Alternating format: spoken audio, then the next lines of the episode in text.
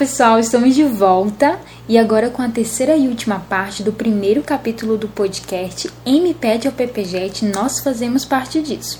Nossos queridos coordenadores vão continuar falando sobre o produto educacional do mestrado e muitas outras curiosidades sobre a trajetória do programa de pós-graduação e ensino tecnológico. Vem com a gente!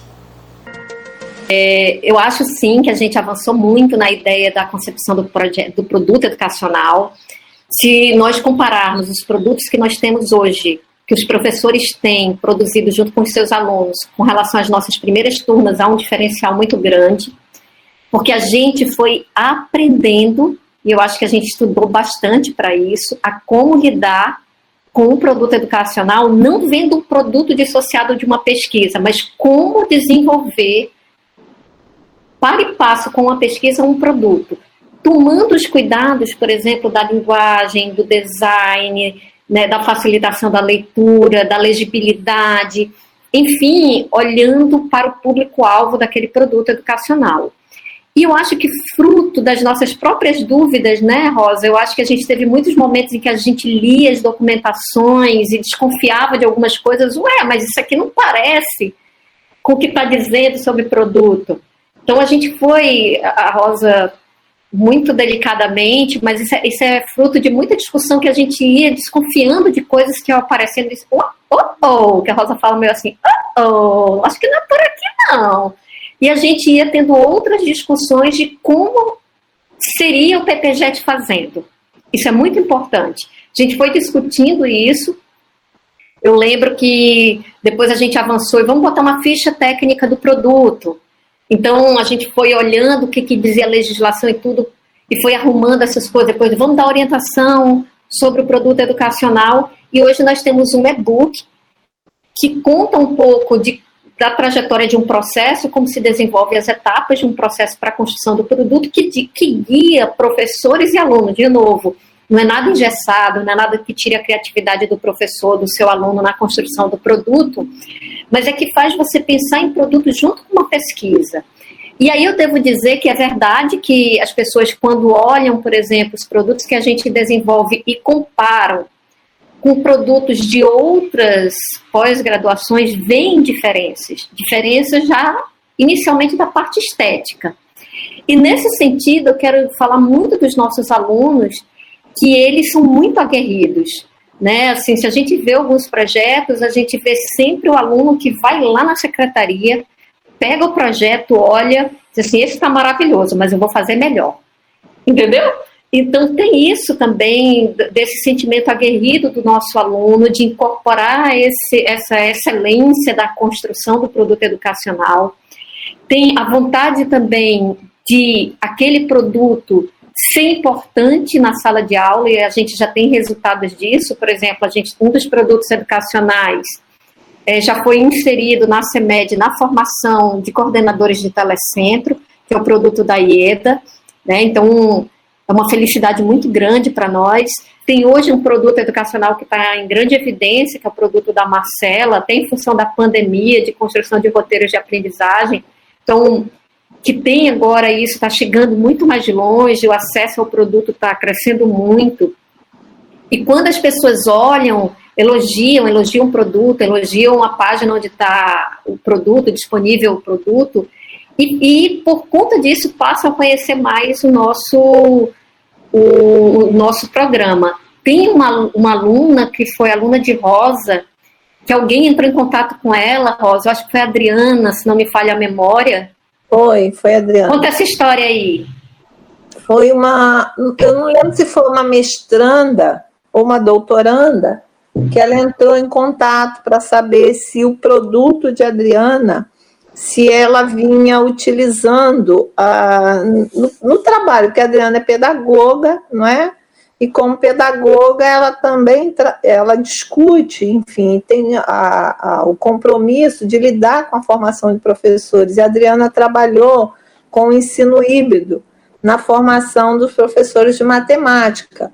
E ela queria saber sobre como estava o andamento né, em, em relação à inserção desse produto para que ela pudesse ter um retorno para a pesquisa dela. Enfim, foi um contato que vê como que o nosso produto está caminhando, né? Teve também de Ellen, que trabalhou com os Crash, olha, eu trabalhei com a com alinhamento construtivo. Da onde? Quem que aprendi alinhamento construtivo com quem? Não é? Então eu já tive uma orientanda com alinhamento construtivo, trabalhando com Quest.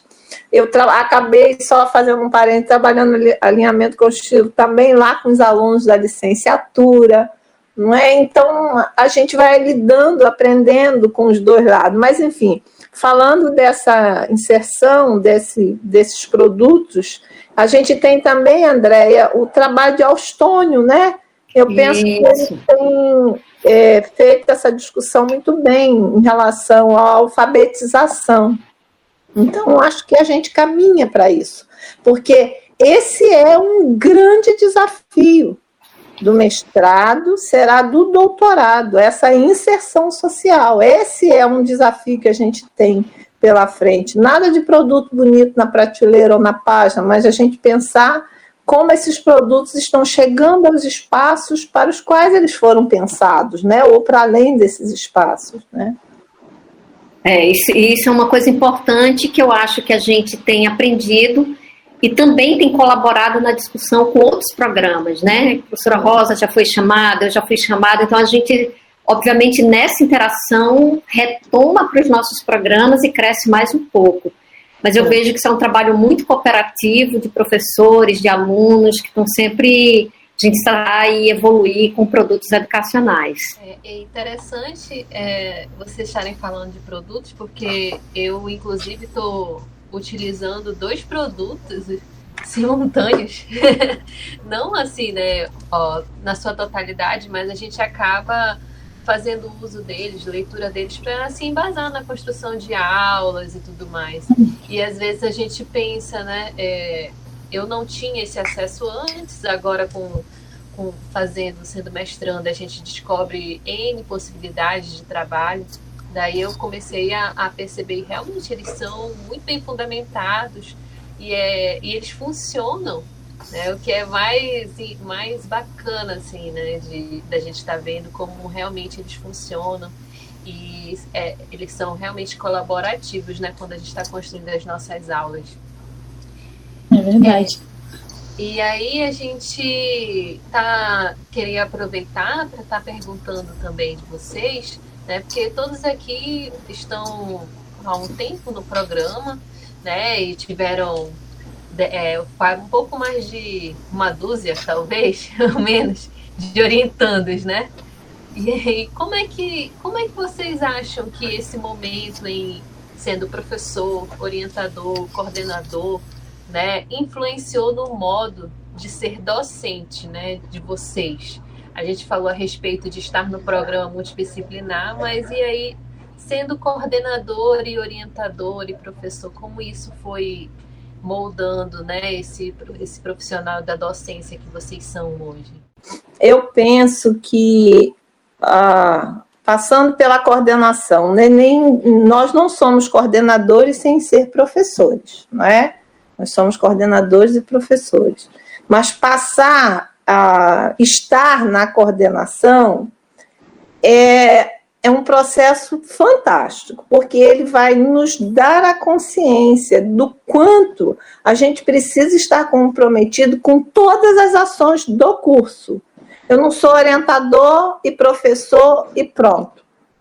Tem um processo, e a gente acaba percebendo isso nessa função de coordenador que no curso há um processo de gestão e que eu também sou responsável. Então, eu estar na coordenação amplia essa consciência, né? Essa participação na gestão, ela nos ajuda e amplia esses olhares do processo de ensino e do processo de orientação. Não é porque é, o curso só caminha com uma equipe. O coordenador pode ser fantástico, o vice, mas ele precisa de uma equipe para ele caminhar. Não tem como, a gente precisa. Ah, e aí eu volto rapidamente. A gente precisa é, aumentar a produção científica. Não adianta o coordenador e o vice, ele pode ter 20, mas tem que ser da equipe como um todo, né? É, a gente precisa ampliar para os trabalhos, o, o, e aí o doutorado, esse acaba sendo um desafio, eu não vou perder de vista a sua pergunta, não, mas só para. A gente precisa de, de, de implementações de intercâmbio internacional, olha que, que esse é um ponto desafiante para nós por demais, desafiador por, por demais, né? A inserção dos produtos, como eu falei, é, fazer essa articulação do, do, do, nosso trabalho com o centro de pesquisa, a página, que, que eu acho uma página fantástica, né? a página do curso, é uma página dinâmica.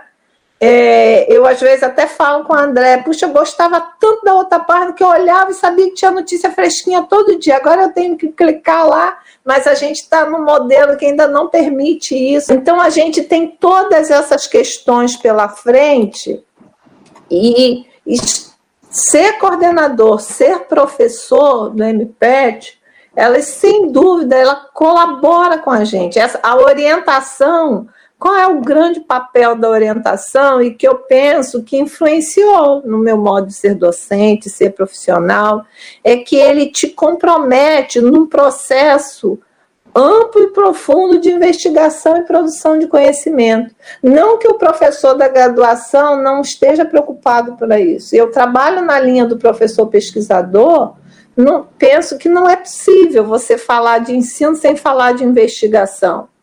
Mas, para fins didáticos, se a gente pudesse separar, o mestrado, ele te envolve, as orientações, eles, elas, elas te envolvem num processo de investigação e produção de conhecimento que, sem dúvida, ele vai chamar a atenção para a inovação, para a inserção social, e esses aspectos, em particular, ele influenciou o meu modo de ser docente e de ser profissional.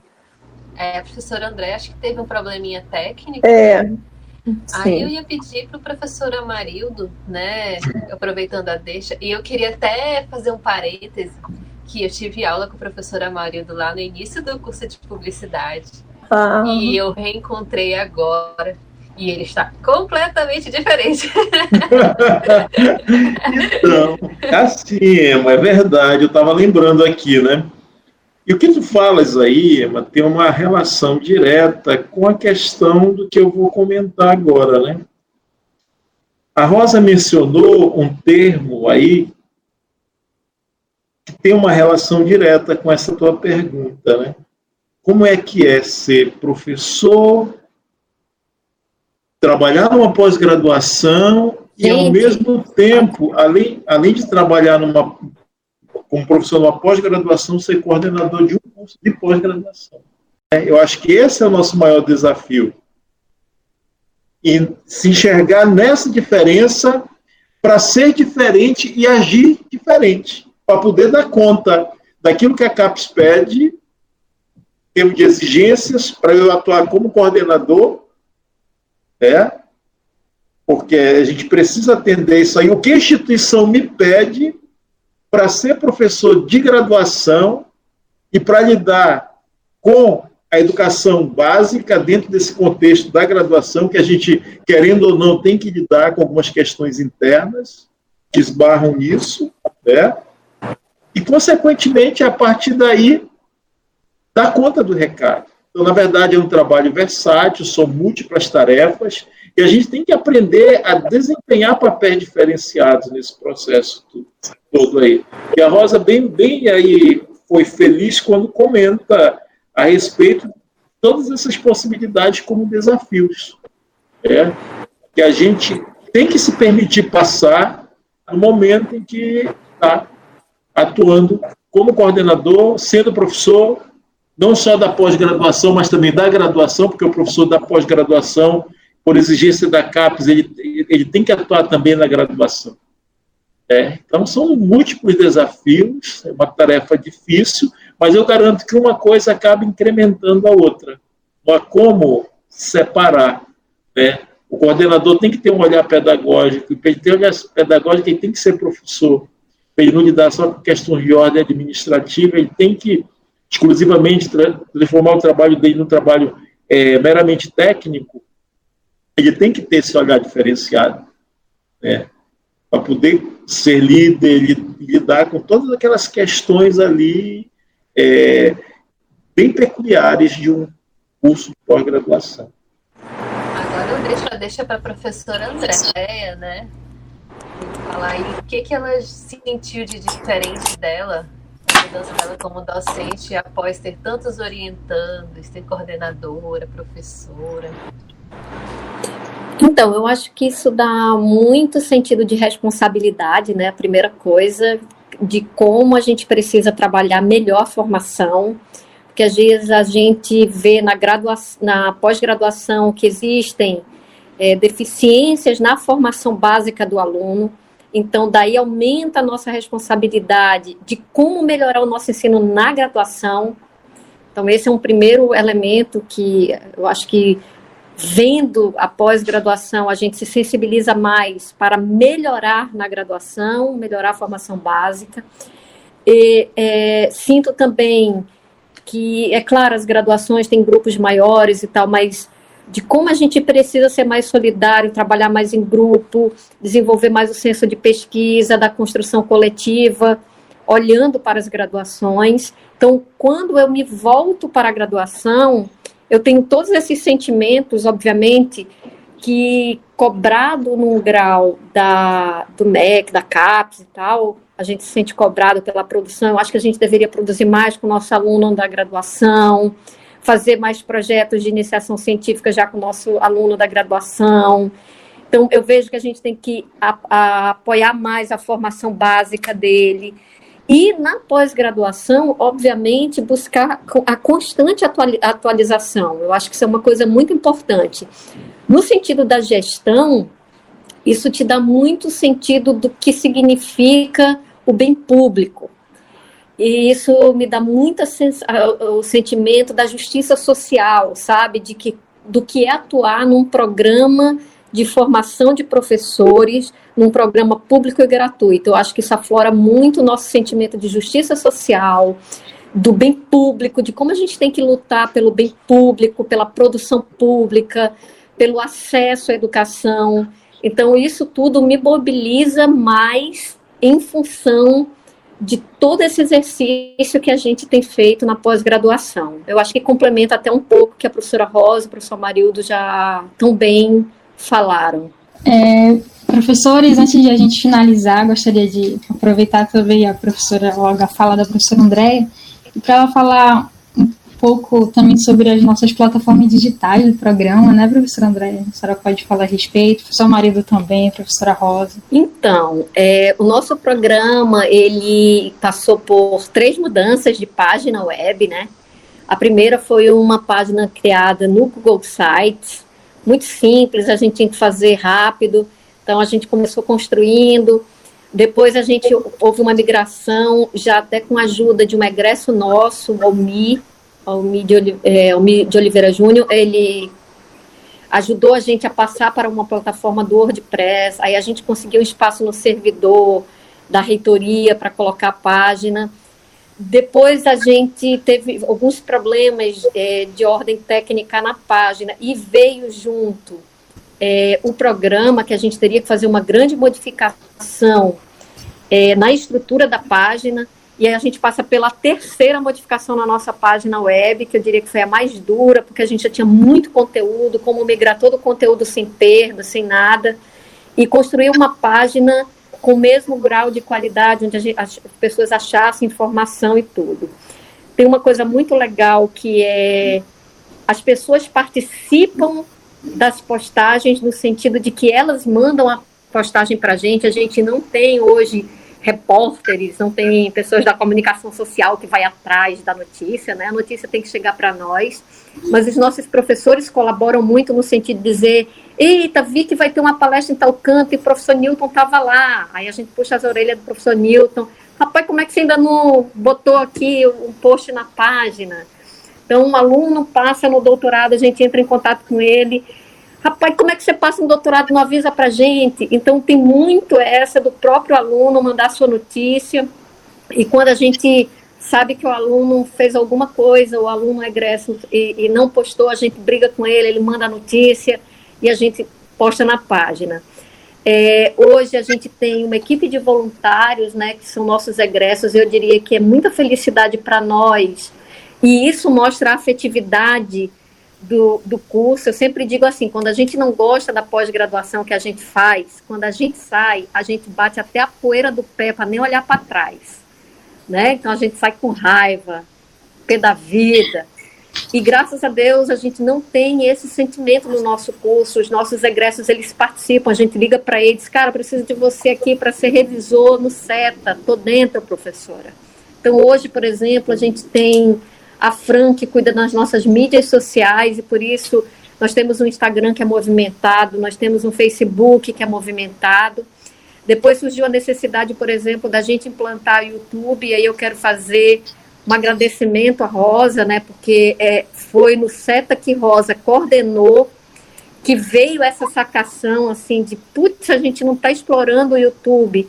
Então, a equipe que Rosa coordenava começou a fazer, começaram, eles começaram a fazer pequenos vídeos, e daí surgiu a ideia de fazer o, o, o que era na época do PPG, MPET Pocket. Lembra disso, Rosa? Então começou na zoeira, né? A gente fez meio na zoeira, assim, as meninas fizeram um vídeo para divulgar os produtos no SETA, que Rosa coordenava, e aí a gente se juntou e falou, mas menino, não dá pra gente fazer um negócio mais profissional, botar no YouTube, começou a sonhar que tinha uma página, que tinha uma logo, que tinha uma camisa, que tinha uma apresentadora, que tinha isso, que tinha aquilo, não tinha nada. E daí surgiu o MPET Pocket, que a gente gravou sem ter nenhuma câmera, né? Então todo o equipamento era trazido pelo Hélio, iluminação, microfone, câmera, tudo era trazido por ele, emprestado, né? Aquele chroma key, aquele pano verde, tudo a gente montava na sala. Marcela se tornou apresentadora oficial, né, entrevistando os alunos, e daí surgiu o projeto MPET Pocket, que com o doutorado não caberia mais falar da MPET Pocket, aí a gente chamou de Net Pocket. E aí a gente foi evoluindo, melhorando o canal, né? O canal do YouTube, que era algo que a gente não estava explorando. E hoje a gente também tem o PPJet Talks, que são vídeos criados a partir de demandas de temas da nossa comunidade. Então, por exemplo, os alunos falam no direct do Instagram, seria legal ter uma conversa sobre tal coisa, seria legal falar sobre tal coisa, e aí a gente traz, convida pessoas para uma palestra, e em função até da pandemia, isso nos ajudou a gravar essa palestra, né? Os professores também ficaram mais acessíveis para gravar, e a gente está explorando melhor o canal do, do nosso curso. Então, o que eu digo para vocês assim é que numa gestão de pós-graduação, isso vem desde a professora Rosa, professor Marildo, a gente sempre pensou nessa coordenação e dando visibilidade para fora. Não adianta você ser o melhor para dentro. É como é que as pessoas te conhecem, como é que você dá visibilidade ao que você está produzindo, sem aquele, aquela ideia de estar tá se mostrando, se exibindo. Mas é uma felicidade muito grande para a gente poder apresentar o que a gente faz no programa, valorizar o que os nossos egressos continuam fazendo quando saem do nosso programa. Então, eu vejo que isso é um, um diferencial da gente e é algo que faz a gente ter muita colaboração. Aproveitando sobre isso, queria falar que há muitas mãos que colaboram com a gente. Por exemplo, o setor da biblioteca do CMC é uma mão forte no sentido de que eles sustentam o repositório institucional e hoje as nossas dissertações e produtos estão no repositório institucional, além de estar na nossa página, que DTI do CMC nos ajuda enormemente, nos ajudando com a revista, que é uma plataforma online de submissão, nos ajuda quando a gente tem perrengue com as contas de e-mail, né? A parte da comunicação social, quando a gente quer dar visibilidade também na página do CMC, na página da reitoria. Então, são muitas mãos que nos ajudam a manter essa infraestrutura e, claro, os nossos voluntários. Né? E aqui vem Marcela, vem Hélio, vem Fran, vem Emily, vem Ina. Então, tem muita gente que está trabalhando nos bastidores com a gente, é, fazendo o curso crescer e ajudando na revista, tem Augusto, né? Tem muitos, eu até posso estar falhando com alguns e peço desculpa quando eles estiverem ouvindo o podcast. Mas tem muita gente trabalhando por trás das câmeras para que a gente possa ter esse curso que eu digo que é de excelência no Instituto Federal do Amazonas. Tem Gilmara, né, André? Tem Gilmara, maravilhosa, que chegou, está cuidando muito da gente, cuidando da página, ajudando no SETA. Então, são pessoas que. Gilmara, é, do dia para a noite, teve que se tornar apresentadora do Projeto Talks, e não é uma coisa fácil botar sua cara na tela, né? Mas eu gosto muito dessa disponibilidade dos nossos alunos, porque eu acho que a gente também tem esse sentimento de que se a gente errar, não tem problema. Isso faz parte do processo. E nenhum projeto que a gente começou, isso posso garantir. Lembra, Rosa, quando a gente começou o, Net, o MPET Pocket, a gente começou de uma forma muito informal, muito tranquila. E se não desse certo, estava bom. A gente tentou e foi virando um projeto consolidado que está na segunda temporada. E eu acho que essa sensibilidade para reconhecer que a gente vai aprendendo no processo faz com que a gente vá criando animadamente né, e vá recepcionando ideias também dos nossos alunos. Então, por exemplo, quando um aluno chega e vamos fazer uma exposição do MPET ao PPJET? Vamos! Vamos sim, vamos fazer. Então, acho que essa ideia de acolher também a ideia dos nossos alunos parece uma doidice, mas é uma doidice calculada. Eu acho que a gente também torna a coisa mais próxima, mais afetiva, eu acho que o aluno sai e deixa um pouco de si naquilo, né? Poxa, eu estudei aqui, mas eu deixei um pouco do, do, da minha passagem por aqui. E eu acho que isso tem muito a ver com a história que a gente quer construir sempre no MPET, que construiu no MPET, que é manter no PPJET. Desculpa, acho que eu falei demais, é que eu sou empolgada nessa parte. Imagina, professora. Pode falar que fiquem à vontade. Sem dúvida, se a gente for observar como que, vamos falar das mídias, né?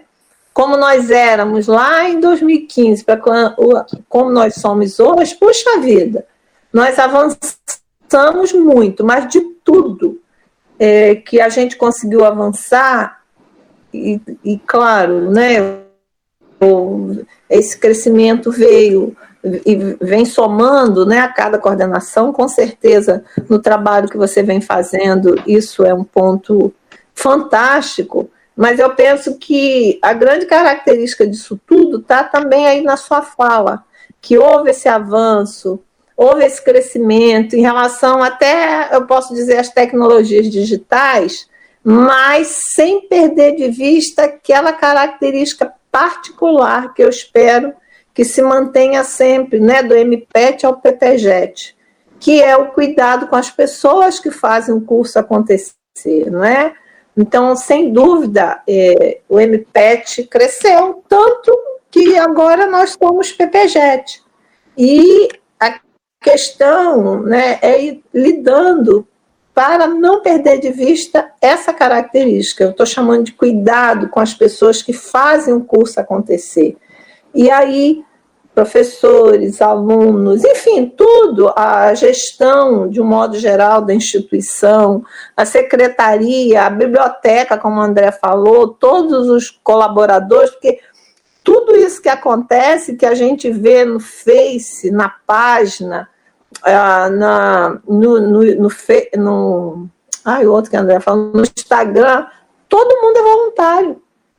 Todo mundo faz isso é, prazerosamente, né? Se sente pertencente ao curso. E acho que esse é a questão fantástica para mim, né? Tem uma questão, viu, gente, também, que Rosa menciona aí, que eu acho que é muito importante valorizar, que é um trabalho que passa muito despercebido, que é o trabalho da secretaria do nosso curso.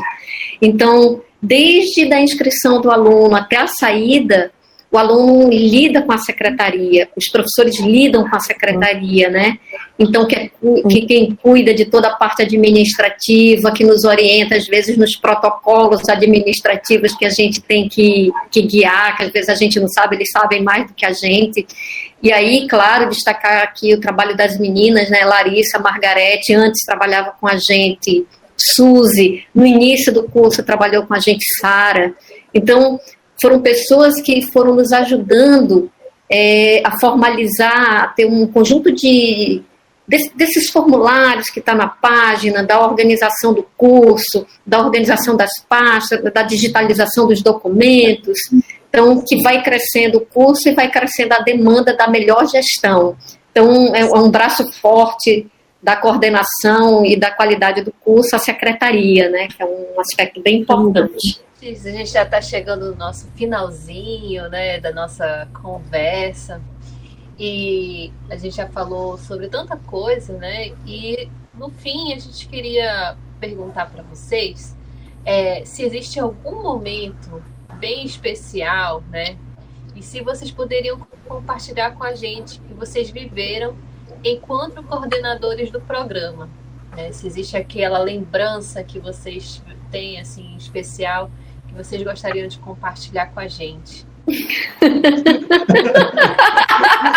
Aí só se puder, gente, por favor.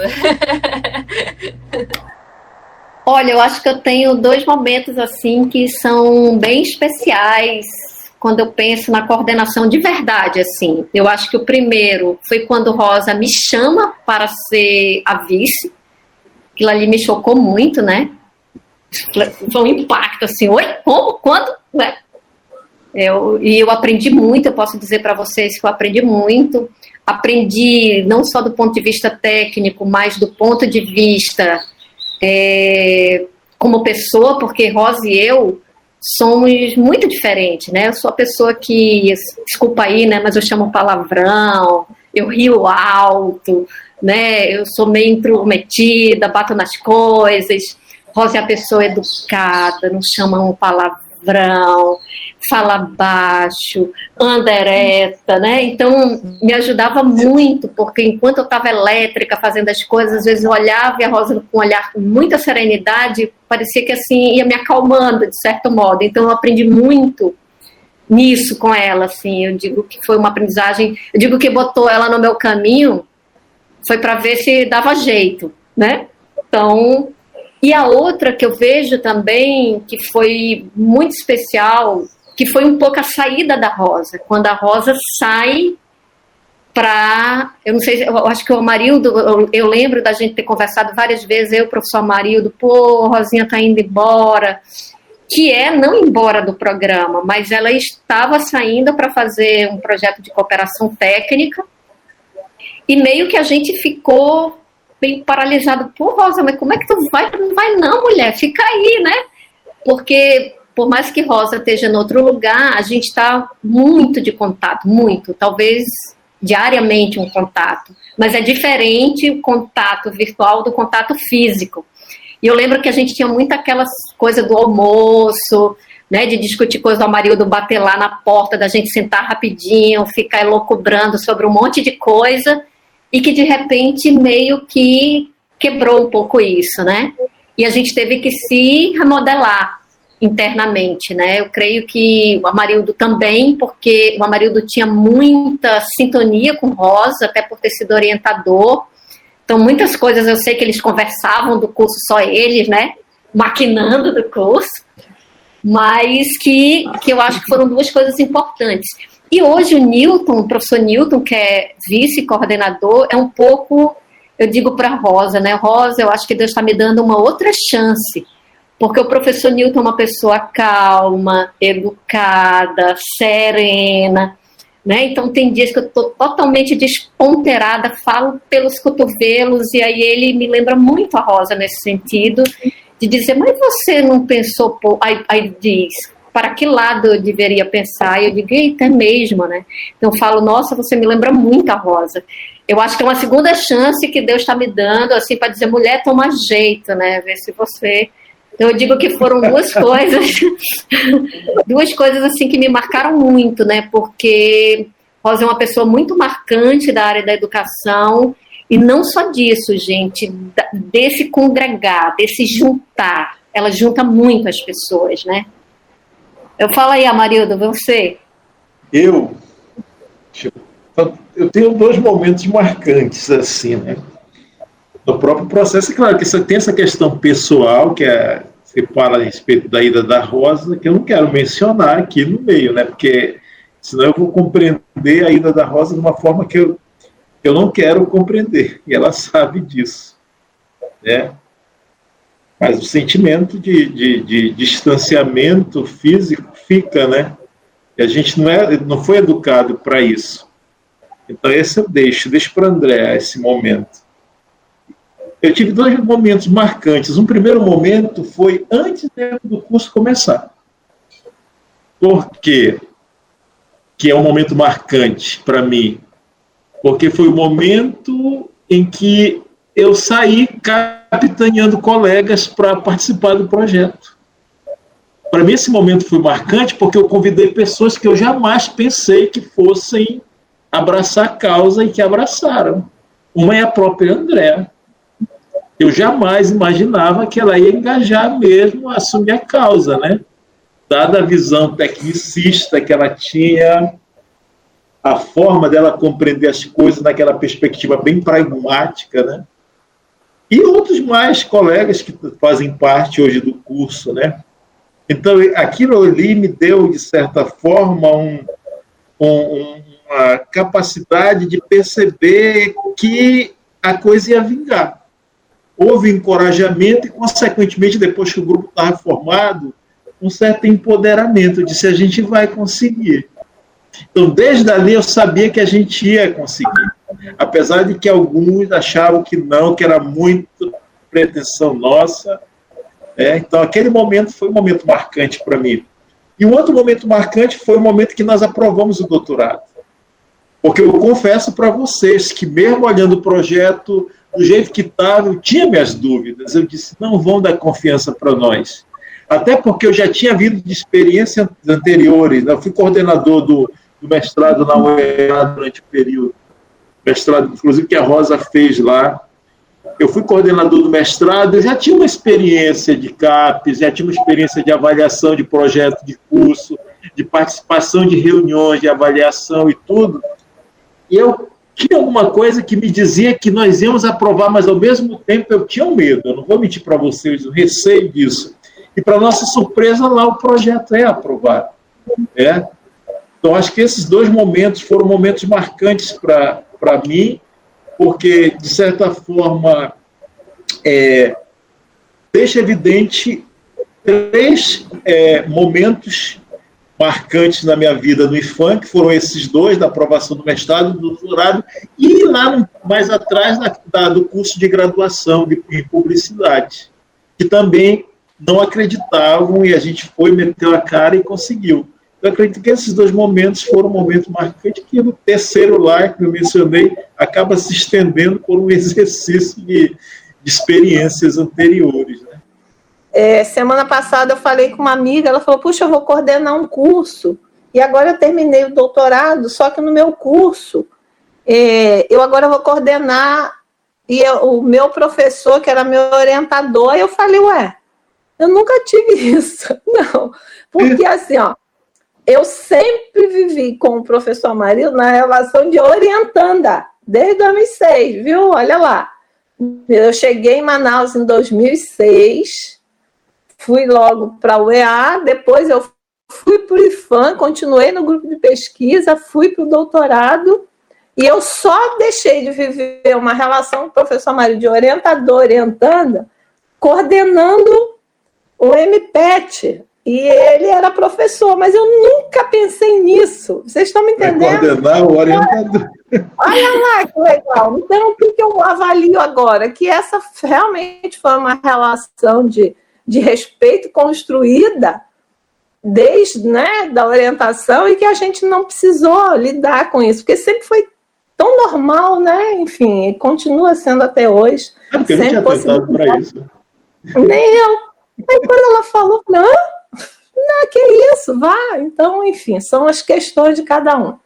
Mas, assim, o viver a coordenação não é uma tarefa fácil. Tem hora que tá vontade de dizer, vou embora, vou largar isso tudo. Ah, fulano chegou aqui, se vier de novo, vou mandar catar coquinho. Então, ter vivido a coordenação e ter mantido esse cuidado esse respeito com as pessoas, não que eles reconheçam isso, mas que eu reconheça isso em mim, eu acho que é a coisa especial. Agora, tem quando pergunta assim, eu lembro, eu, eu sei exatamente o que eu estava fazendo no momento em que me ligaram para dizer: vocês são nota 4. Entendeu? Eu fiquei muito feliz pelo grupo. Não era conquista minha, era do grupo. Mas, enfim, era o momento em que eu era coordenadora. Certamente eu teria ficado muito feliz se eu fosse professora sem ser coordenadora, assim como eu fiquei do doutorado. Eu diria do doutorado. Mas como a pergunta de vocês é enquanto coordenadora, então eu fiquei muito feliz com aquela conquista do grupo e que de alguma forma eu estava conduzindo como coordenadora.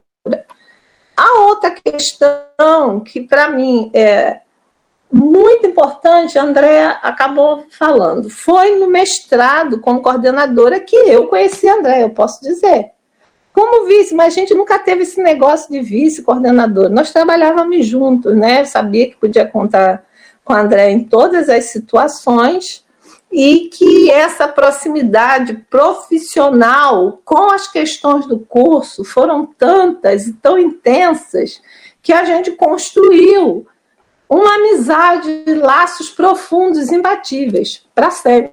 Então, olha lá, fico emocionada. É, eu acho que essas são questões que a coordenação permitiu. Não é? Eu não tenho dúvida que teria uma relação de amizade, mas eu, ah, eu acho que o que constrói acaba sendo a intensidade das relações. Então, o a, enquanto coordenadora, isso foi possibilitado, né? E, enfim, sem contar que uh, sendo coordenadora, eu me aproximei mais do IFAM, das relações com o IFAM, do, da, da compreensão do que é uma gestão, da direção do campus, do trabalho com a Andipesp. Então, a coordenação te abre mil possibilidades de trabalho, né? Em nome do.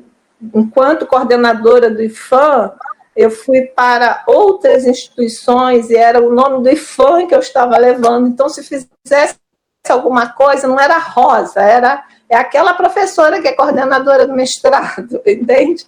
Então, eu acho que são momentos especiais de você é, respeitar aquela instituição que você se compromete a desenvolver um trabalho que te ajuda a crescer. Então, são muitos. Eu, eu lembro um momento especial aqui, que foi no SETA, no encerramento do CETA, eu estava também me despedindo da coordenação.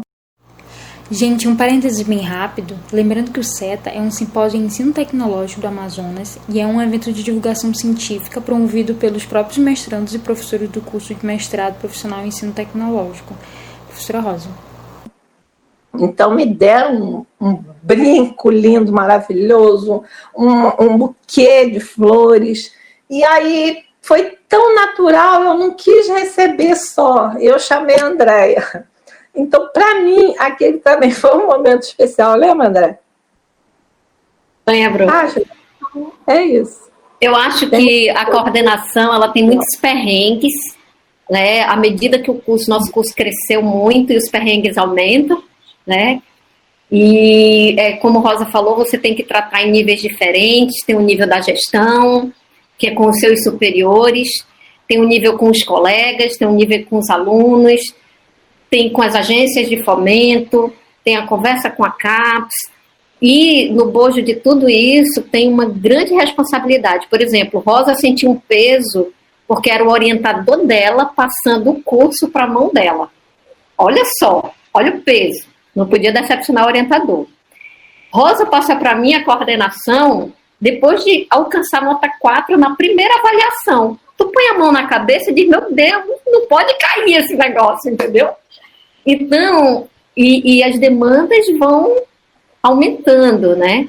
Então, além da, de uma gestão que foi crescendo em excelência, que vai, a gente quer manter, a gente vai sentindo o peso dessa responsabilidade, tem, obviamente, as complexidades que vão aumentando de um curso que está crescendo.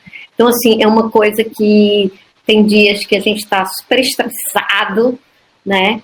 É, e que bom que a gente tem uma amizade, assim, que a Maria do Ligo fala, gata, como é que tá hoje aí, né?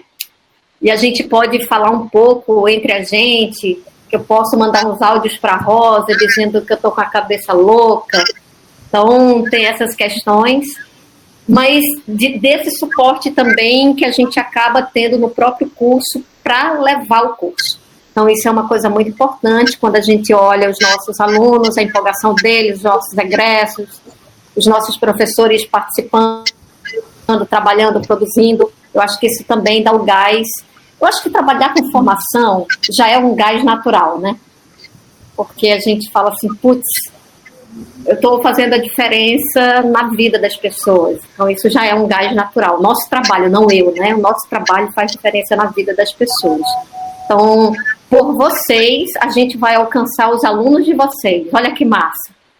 Então, é por meio de vocês que a gente chega lá na ponta. E isso deixa, no fundo, a gente muito feliz. Professores, antes de começar a agradecer a gente, né? Somos as últimas a agradecer, mas quero dizer, primeiramente, que honra poder dialogar isso com vocês a exposição MPET ao PPJET, nós fazemos parte disso. E, antes de tudo, gostaria de perguntar de vocês o que, que vocês acharam da experiência, esse diálogo todo sobre essa exposição em podcast também, né? E começar com o professor Marildo, por favor, nos dê essa honra. O que, que você achou dessa experiência, desse diálogo? Quando a André falou a respeito, né, eu fiquei me perguntando o que, que eu vou falar. Aí lá vamos ter um roteirinho e tal. Legal. Aí você pega o roteirinho para olhar, vai passando o filme na cabeça, né? Esse exercício que é legal, que você vai passando o filme na cabeça e vai lembrando de coisas que estão na memória. E o que me deixou assim contente com a experiência toda e motivado, claro, é o fato de que isso vai ficar registrado que nós pouco registramos na nossa história. É, e isso vai ficar registrado, né? A história do programa que vocês estão contando. Nós estamos narrando flashes daquilo que a gente vivenciou na história do programa. Então, o que, que, isso vai, que, que vai acontecer? As pessoas vão ver e vão lembrar de coisas e vão contar também. Né? Eu gostaria de agradecer pela oportunidade e parabenizar vocês, né, professor André, por essa excelente iniciativa, né? E que venham outras também, né? Possibilidades de se contar, de ouvir outros professores também do programa, que eles contem das suas experiências, da, da, das próprias é, vivências singulares né, dentro do, do, do programa. Parabéns. É verdade, professor. É, quando o André falou da gente fazer essa fala, primeiro eu me animei, porque seria a pessoa Maria, a pessoa André, sempre uma conversa boa. Pena que agora não vai poder sair para um café. Ai, como eu gostaria, né? Ai, Rosa, eu vou fazer sozinho para tomar daqui a pouco. Mas eu falei, Andréia, é para falar da época da coordenação, então eu não consigo lembrar nem o que eu não sei hoje, do jeito que eu estou vivendo. Não sei nem se perguntar, daqui a pouco eu esqueço até meu nome. Tem um roteiro?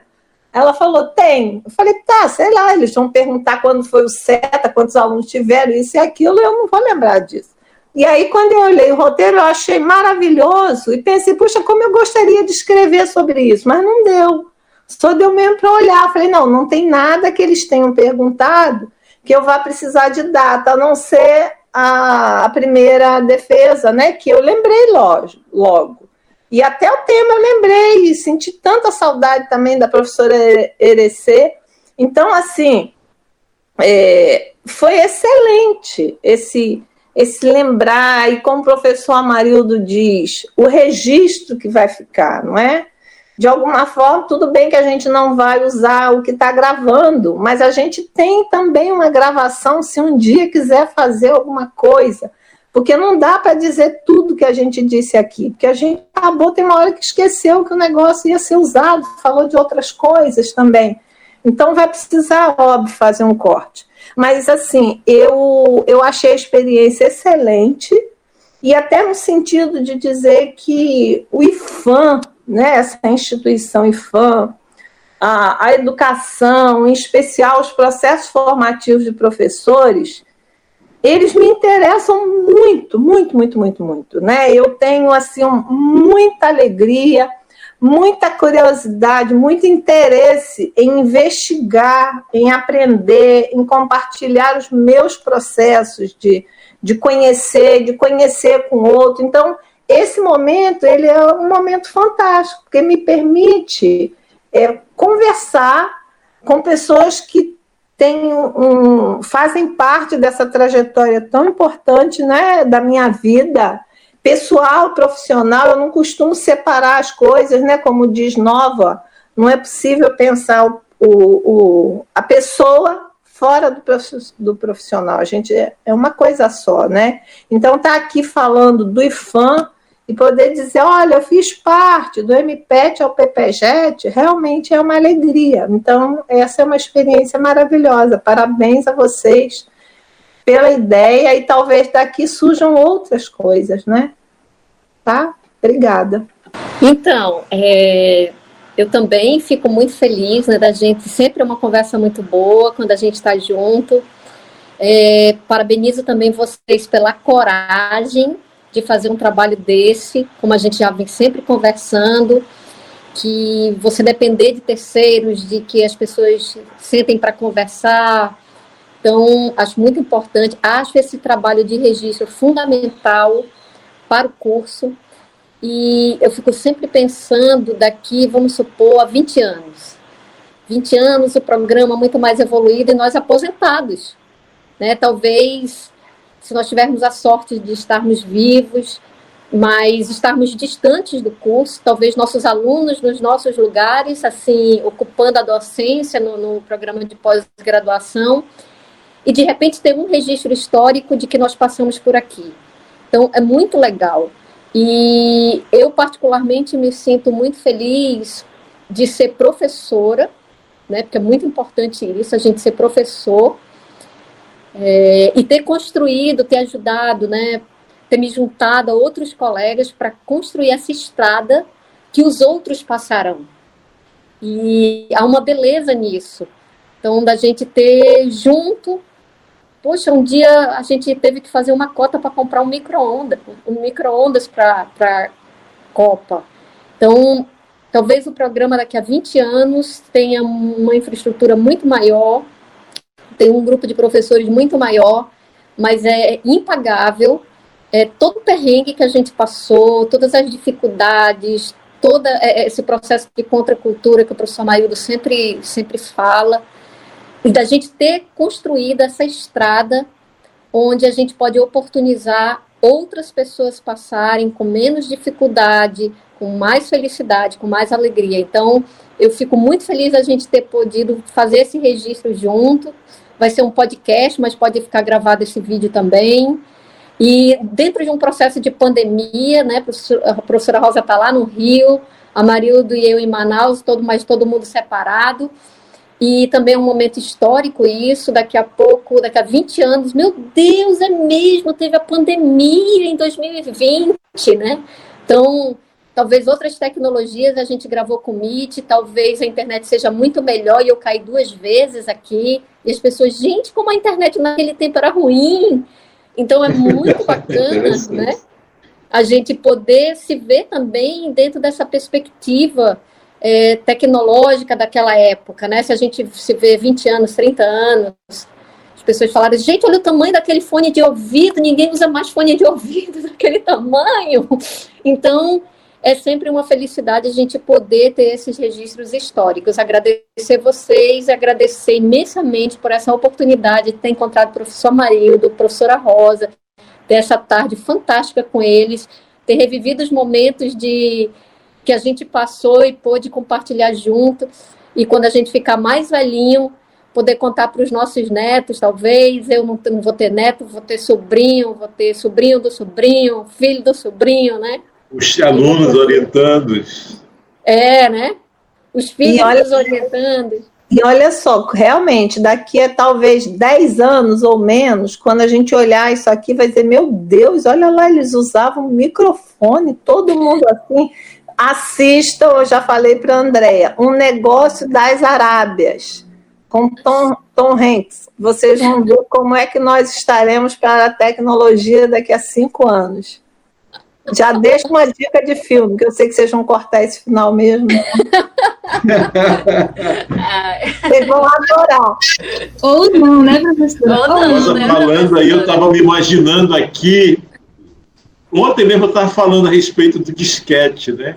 Oh. O CD que a gente nem ouve, o disquete. É era horrível quando pegava o disquete, de repente dava um problema, aí perdia toda a informação, copia de novo, enfim esses avanços, né?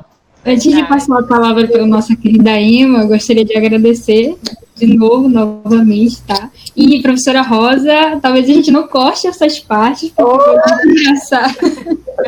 a gente deixar mesmo essas risadas que são muito boas de vocês também. E obrigada, obrigada por também fazer parte desse projeto. É com você, Ima. Poxa, gente, muito obrigada. Obrigada, Jaque. É, eu quero agradecer muito aos professores. Eu vou confessar que eu saciei muitas curiosidades que eu tinha com relação aos professores. e eu acredito que muita gente tem. Esse aluno, aluno adora saber né, um pouquinho mais sobre os professores. E daí eu, eu agradeço muito. Agradeço pela confiança dos nossos convidados. Agradeço também a confiança da professora aí, tá botando fé no nosso projeto. E, gente, muito obrigada. É, eu fico muito feliz que a experiência tenha sido proveitosa para todos nós. Acho que foi uma conversa realmente muito gostosa. Teve um roteiro, mas o roteiro acabou fluindo muito tranquilamente, né? E eu quero deixar o meu muito obrigada a todos. E eu espero sinceramente que quem escute esse podcast, né? É, que provavelmente vai ser dividido em algumas partes, mas não tem problema. E aí fica antenado para os próximos capítulos dos nossos próximos podcasts. Muito obrigada.